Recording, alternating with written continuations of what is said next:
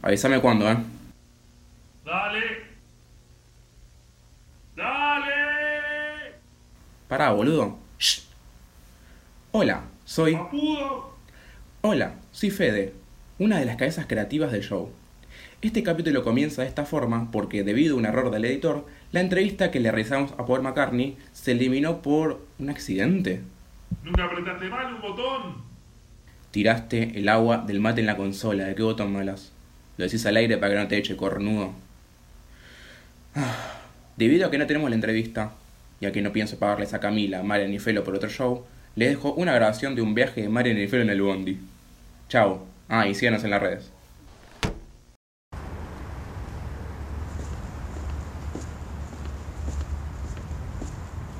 Che, no sé, boludo, la verdad. Estaría bueno comprarme otra guitarra. Ya tengo 46, pero creo que la que vi estaba buena. Tenía un color raro.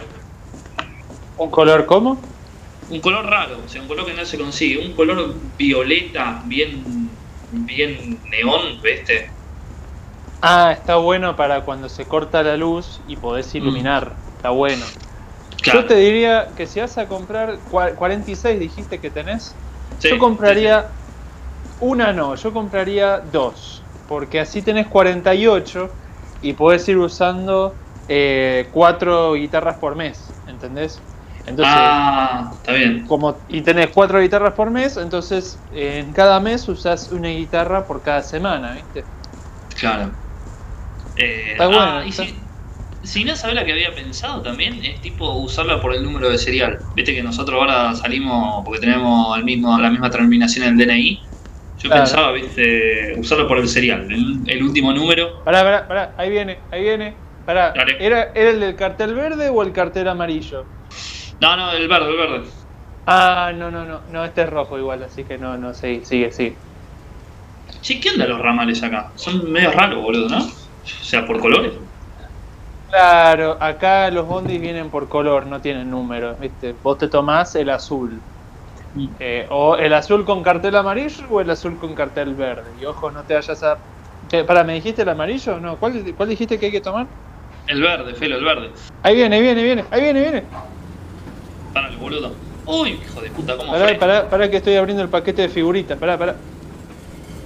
Pará, pará. Ese, es seguro esto, boludo. Aseguro Sí. se lo llevaron preso. ¿Trajiste Sí, la, bueno. la, la, la Red Bull? ¿La trajiste? No, no. Te eh, dije que agarré la Red Bueno, te pago yo, te pago yo. Dale, pagame vos, boludo, dale.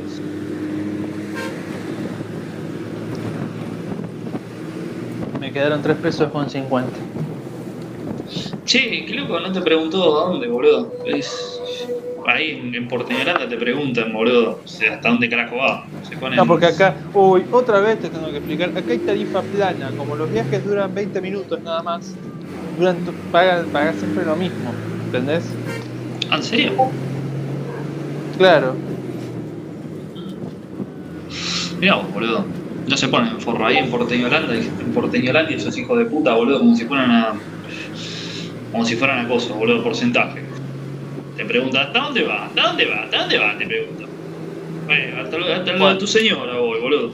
Y cuando yo voy a Porteñolandia, me pasa que subo y digo, ay, ay, ¿hasta dónde voy? Es cierto que le tengo que decir hasta dónde voy. Hasta, ah, 3,80. Y ahí me acuerdo que, claro, no, hace bastantes años que no sale 3,80 el, el Claro, micro. Te mira, como, te mira como si bajaras del DeLorean, ¿no? Más o menos, sí, sí. Este, sí. ¿Por qué están todos con vino, boludo? Y porque se, porque, ah, porque hoy es vendimia. Hoy es el, claro, hoy es la vendimia, entonces eh, está el carrusel y en el carrusel los carros van regalándole cosas a la gente. Sí. Y bueno, el- eh, pa- hay algunos departamentos que regalan botellitas de vino, otros que te regalan melones. Melones. Claro, melones, sandías. Si fue un año medio malo, a lo mejor te regalan duraznos, tomates. Porque es lo que se produce en el lugar, ¿viste? Sí. Ahora, Si fueras a San Juan, te tiran piedras, ¿entendés? piedras te tiran, boludo. Sí, porque no no nos escucha ningún sanjuanino, ¿no? No hay ningún sanjuanino cercano, ¿no? Sí, porque viste que los sanjuaninos tiran piedras, es así. Mirá vos, Vos no, sabía eso. Vos llegás y, y te pagan con piedras. Así. Ah, sí, o sea, si vas a una carnicería y le decís quiero carne picada, te pagan con piedra. No, primero te dicen, no señor, es carne molida. Ah, perdón. Y aquí le das. Sí, es un cascote, un cascote amarillo, le sale. Claro. Y después lo deben tirar en la cancha, ¿no? Sí, en el estadio bicentenario. Ahí nuevito. Que viste que el estadio bicentenario es todo color cemento, todo gris. Mirá vos. Ah, yo me había olvidado de, de- de contarte. Vos sabés que le pusieron por, por un ancestro mío, ¿no? El nombre de Bicentenario. Ah, un pariente tuyo. Claro, por Vicente. O sea, vos tenés sangre sanjuanina.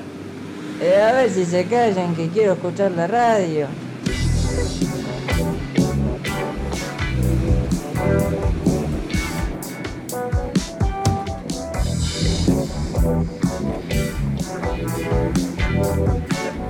Eh, Che, ¿no es medio inseguro que el colectivero esté tomando también? No, no, no, no, no. Eso es agua con colorante. Lo que pasa es que se pone mal, o sea, se, se- se angustia el señor colectivero si ve que todos están tomando vino, comiendo Sí. tortitas y, y él no puede hacer nada. Bueno, entonces, bueno, saca la botellita, es agua con colorante. Como viste que acá están las fuentes también. Las fuentes de agua tiran agua con- así con colorante porque el vino es muy caro.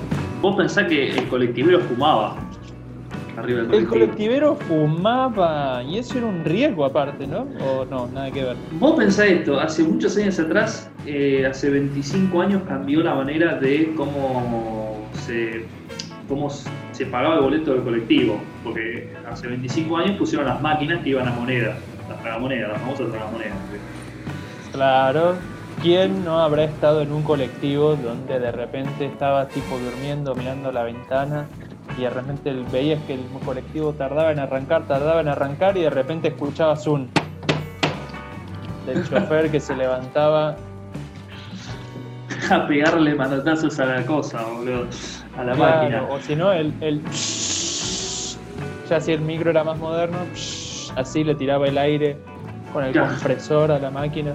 Esa la del compresor nunca la vi. Eh, bueno, pero ten- tengamos en cuenta que antes los colectiveros previo a las máquinas, vos subías, le daba la guita, las monedas, los centavos, bueno, en realidad monedas, le dabas las monedas al colectivero, el colectivero te agarraba las monedas, te daba el vuelto, te cortaba el boleto, pasaba los cambios, porque antes los colectivos no eran automáticos, eran, sin- o sea, eran manuales, eran sincrónicos, ¿viste? La- las cajas, ¿viste?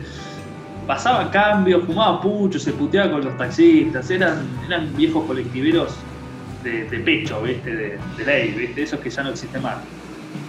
Claro, para ser colectivero uno podía elegir o entre ser colectivero o ser Schwarzenegger o Rambo, ¿verdad? Una cosa así, tenía que elegir. Era parecido en definitiva, ¿no? Uno se preparaba para manejar camiones militares o colectivos urbanos de la ciudad de Buenos Aires. Sí, algo muy, todo, algo muy soviético, ¿viste? De los lugares del- de la ex Unión Soviética. ¿Qué música escuchabas en el colectivo? ¿Qué música es- escucho en el colectivo cuando me... Yo empecé a escuchar música en el colectivo acá en, en Mendoza. Sí. Eh, empecé a escuchar Beethoven y Mozart. Pero porque era particularmente un año donde me gustaba escuchar eh, Beethoven y Mozart. Y era como un poco lo. Eran los únicos dos músicos que escuchaba. Tenía que rendir exámenes de historia de la música eh, con Beethoven y Mozart. Al año siguiente, eh, la playlist hizo un giro de 362 grados. Y, y en el iPod, en, en las playlists ya aparecía Chano, Paulo Londra. ¿Has escuchado Eh, el Pablo Londra? La, Pablo Londra en pequeñas dosis, porque ya. este, pero de repente de pequeñas dosis de, de sencillez Sí.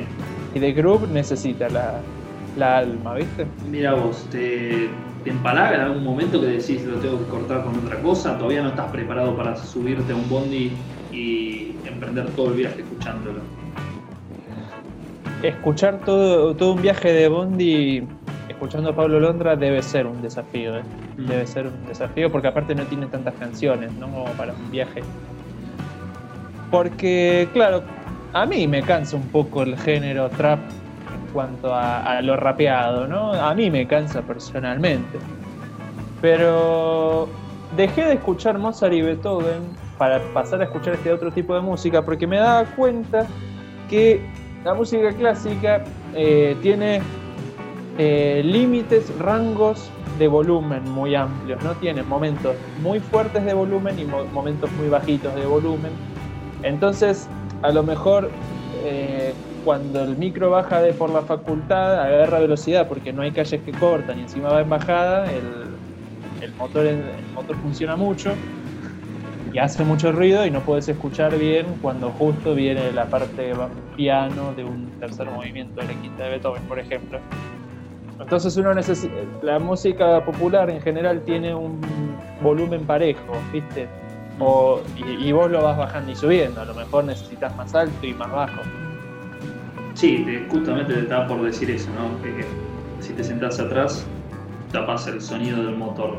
Yo me acuerdo que lo último que llegué a escuchar en colectivo, viajo pocas veces, porque al tener movilidad propia no hay algo más. movilidad propia, Bueno, lo mismo pasa con la bicicleta, capaz que la bicicleta va mejor que con el, colectivo. Yo dije movilidad propia, uno puede discriminar después, pedazo de envidioso.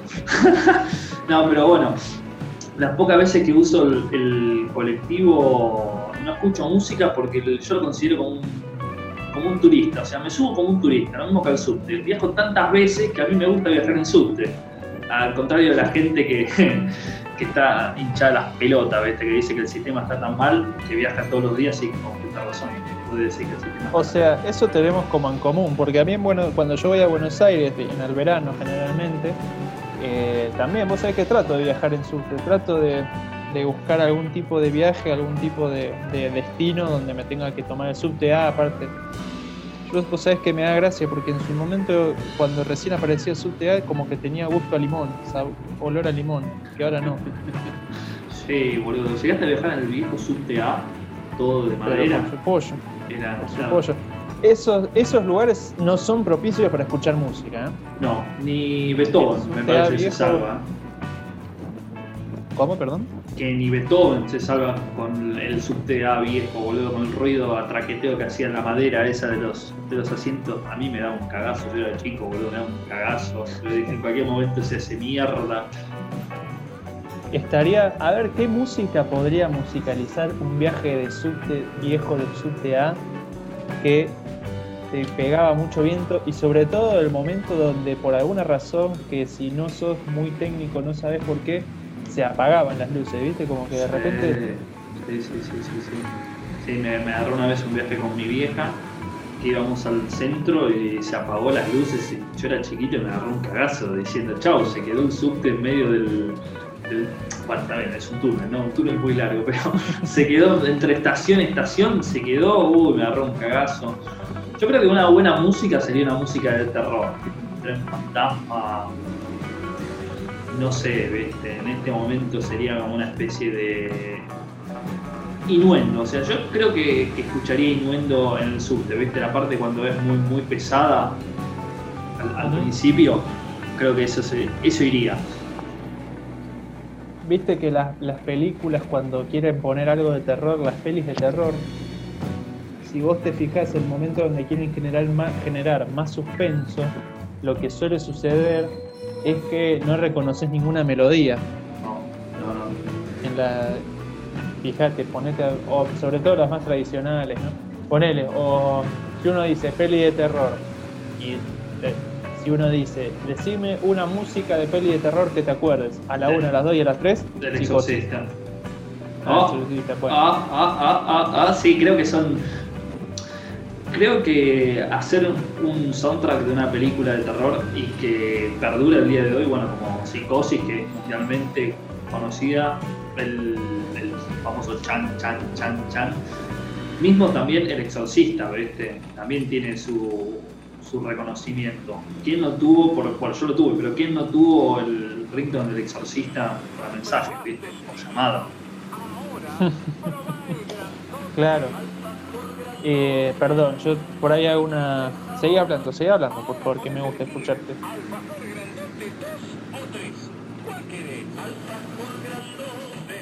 Una música de películas de terror. Eh, bueno, no sé si de terror, pero sí de suspenso, que es eh, muy conocida, que es la de los expedientes secretos X, que también es mundialmente conocida. Creo que.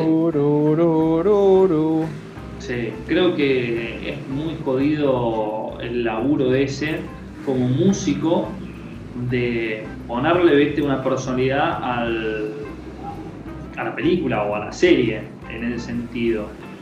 Me acuerdo cuando vi el soundtrack de, en este momento no me acuerdo el nombre, después seguramente, bueno, el que lo esté escuchando, la que lo esté escuchando, espero que, que lo recuerde.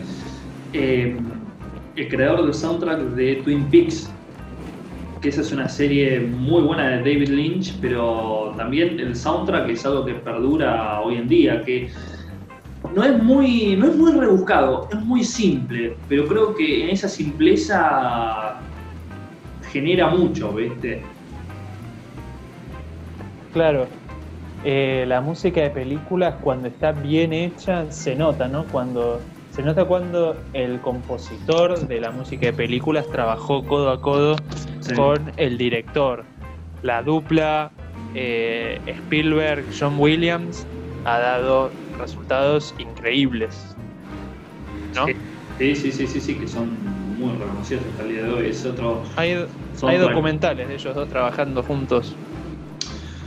Bueno, Angelo Badalamenti, que fue el creador de, del soundtrack de Twin Peaks, junto con David Lynch, hay un video en YouTube que el chabón está con el teclado y cuenta cómo, es, cómo, fue, el, eh, cómo fue la creación del tema de la protagonista, que es la persona quien busca el, el detective del FBI. O sea, la protagonista tenía una canción propia. la protagonista tenía una canción propia.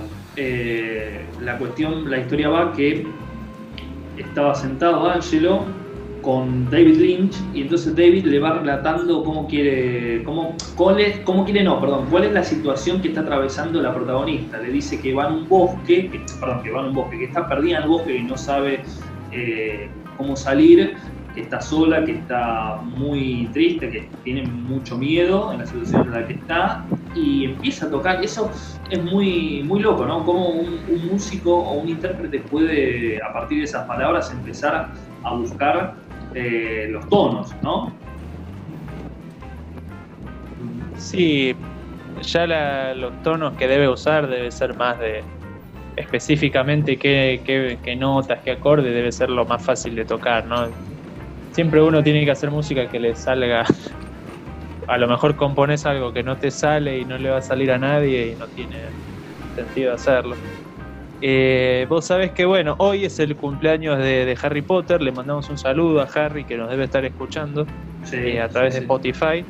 Eh, John Williams es el que, el que compuso la música de las dos primeras películas de Harry Potter, La Piedra Filosofal y La Cámara de los Secretos. Después ya medio que no, no, no la hizo más. John Williams, una verdadera lástima. Eh, recomiendo, te recomiendo, y si te gusta Harry Potter, a vos del otro lado, hay un youtuber músico que se llama Jaime Altozano, Altozano eh, que analiza las bandas de películas y analiza la de Star Wars y la de, coso, la de Harry Potter, entre otras. Eh, y las dos en el mismo, en el mismo sentido. Eh, en las dos pasa lo que vos decís de que la protagonista tiene un personaje.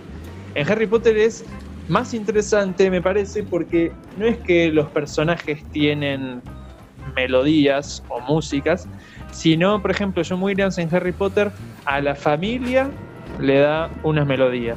Sí. Eh, es algo muy interesante. Y de hecho, eh, es algo que me di cuenta hace poco.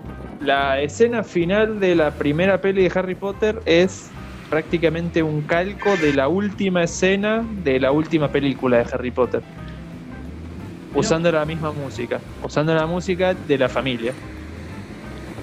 Mira vos, qué loco. Eh, Eh, si me decías que la había compuesto el mismo intérprete, te compraba. Para mí son todas las. eh, todo el soundtrack igual, o sea, sigue toda una misma línea, no es que cambia ¿viste? un intérprete y si bien, bueno, le debe haber agregado sus cosas, continúa ¿viste? ese mismo ese mismo camino, por así decirlo, ¿no? Y el tema, lo que pasa es que la- el tema original que se, se lo reverras, el tema de Harry Potter entre entre muchas comillas el de pa para pa pi para pa pira, pa pom, aparece en todas las películas en algún u otro momento. Claro. Pero en las dos primeras la amistad tiene un tema. Este tema, esta melodía aparece cuando va volando Hedwig, la lechuza. Sí. Es el tema de la lechuza en realidad ese. El que se hizo más conocido de los temas de Harry Potter es simplemente para... Es el tema cuando aparece la lechuza o cuando pasa algo con la lechuza. Eh, estaba pensando si el, el que hizo, viste, bueno, la, la famosa papirarararara, papirararara. Ese fue el primero, el primer intérprete, John Williams. John Williams. Después lo van repitiendo a lo largo de la saga. ¿Sigue cobrando los derechos John Williams por esa por esas notas? Qué, qué buena pregunta. En realidad yo creo que John Williams, así como todos, cada vez que alguien pone la... Alguien pasa en la tele la Harry Potter 1, Harry Potter 2, debería estar cobrando algo. Eh, a lo mejor seguramente le deben haber pagado en su momento los derechos de esa melodía y la uso como se me recontra recanta. ¿no? Claro, claro. Eh, yo creo que John Williams, si no es. A ver, si llegó a ese plano. Cuando llegas a ese plano es porque te sabes mover también en los ambien- en este tipo de ambientes, ¿viste? ¿No? Por ejemplo, ¿viste la peli Odisea 2001 en el espacio? Sí, Algo así, ¿no? Sí, de Kubrick. Bueno, en esa, en esa película usan una, una obra de un compositor que se llama Giorgi Ligeti. Se llamaba, ya murió hace un- unos 10, 20 años más o menos. Sí.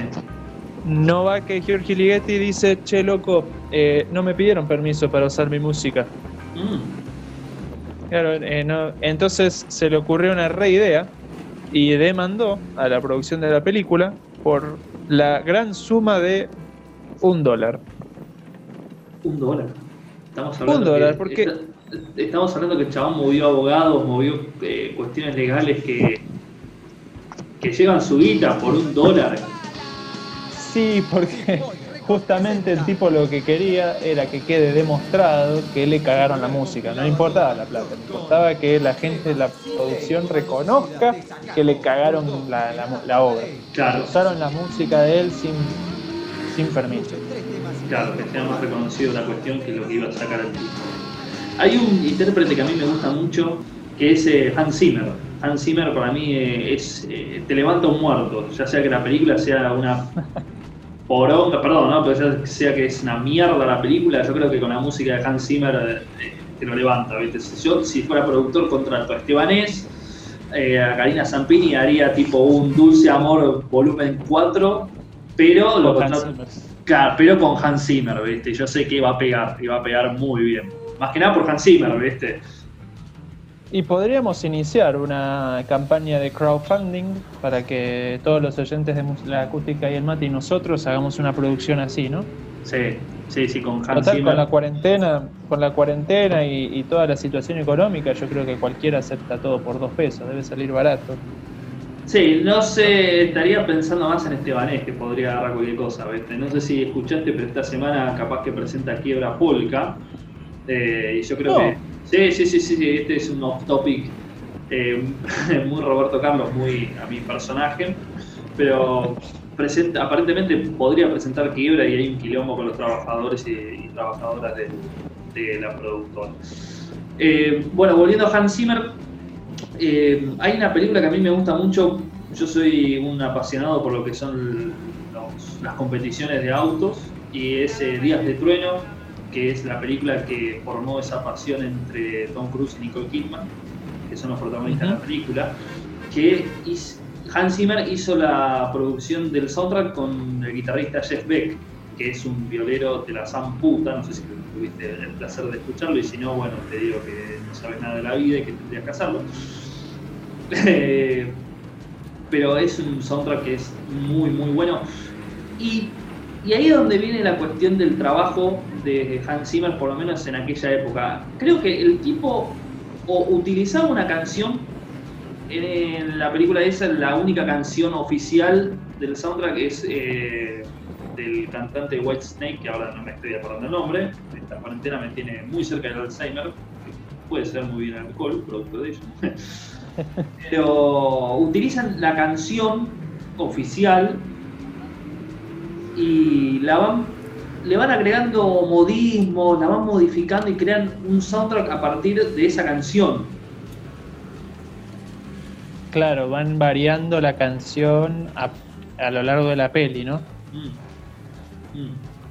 Sí, sí. No solo en esa, en esa cinta, sino en otra que se llama Lluvia Negra, en la cual actúan Michael Douglas y Andy García, que son dos policías de Nueva York que terminan persiguiendo un criminal en Japón, muy 80, muy 80, todo muy 80, porque esa dupla, no solo esa dupla, sino todo ese guion, toda esa historia es muy 80. También utilizan una canción oficial que es de Greg Alma, que a partir de esa canción hacen, o por lo menos Hans Zimmer hace todo el score, todo el soundtrack. El score, eh, asterisco técnico, score en, en música eh, se, un- se refiere a la partitura, a la partitura de todos los instrumentos. Cuando uno hace un score es la partitura donde están todos los instrumentos, porque viste que generalmente son para orquesta, la, la música de películas. Sí, sí, sí, sí. sí. Este, a mí me da mucha gracia, yo que toco el oboe y, y estoy muy, muy cerquita de los cornos ingleses, que es como el oboe pero más grave, dicho mal y pronto. Eh, a mí me da gracia porque la gente no, de- no suele saber qué es o un oboe o un corno inglés. Pero yo creo que nadie, solo creo que los ñoños somos los que Sí, sí, sí, son ustedes. Son, decimos, ¡ay, mira, un corno inglés, un corno inglés! Sí, en la puta vida me hubiera dado cuenta de eso. Bueno, Marian, ¿vos te acordás eh, si era la estación de servicio o la estación de tren que había que parar? O sea, ¿qué la- ¿cuál era la referencia para bajar? ¿Cuál? No me acuerdo. Una boludo. IPF, una Shell, ¿cuál, cuál era la que había? Vos vivís acá, boludo. Yo, si no fuera porque estamos en Argentina, para mí estamos en Chile. Y pero vos me dijiste que querías conocer así la el Uspallata, que querías visitar el lugar, la tierra de los enanitos verdes, y yo me di, te dije de subirte a este micro y, y no me fijé, no te fijaste, vos, el que quiso venir acá sos vos, no te No fijaste. sé.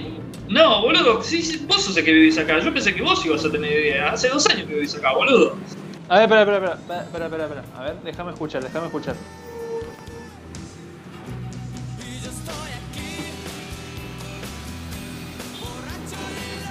Ah, hay que bajarse acá, hay que bajarse acá. Ah, hay que bajarse listo. acá, dale. Eh, chofer, chofer, chofer. que no hay botón acá, boludo. Sí, se rompió lo que pasa, se rompió porque, bueno, eh, vino la barra de Godoy Cruz golpeó muy fuerte el bombo y rompió el, el coso. Bueno, vení, vení, dale, dale, bajamos, bajamos, dale, dale. Pero boludo, te, frená la concha de tu madre. Ay, pero vos, uy, señor porteño, usted quiere todo, quiere todo, quiere carteles con números, quiere Pero, boludo, bajar y que frene. Uy, pero por eso todos odian a los porteños, ¿te das cuenta? Están dando, boludo, dejate de echar la pelota, ¿no? Pero dale, porteño culeado, baja de una vez, dale. Cuento a la, a la una, a las dos y a, eh, Acá se baja así, loco, en el interior somos todos guapos. A la una, a las dos y a las tres. Nos vamos.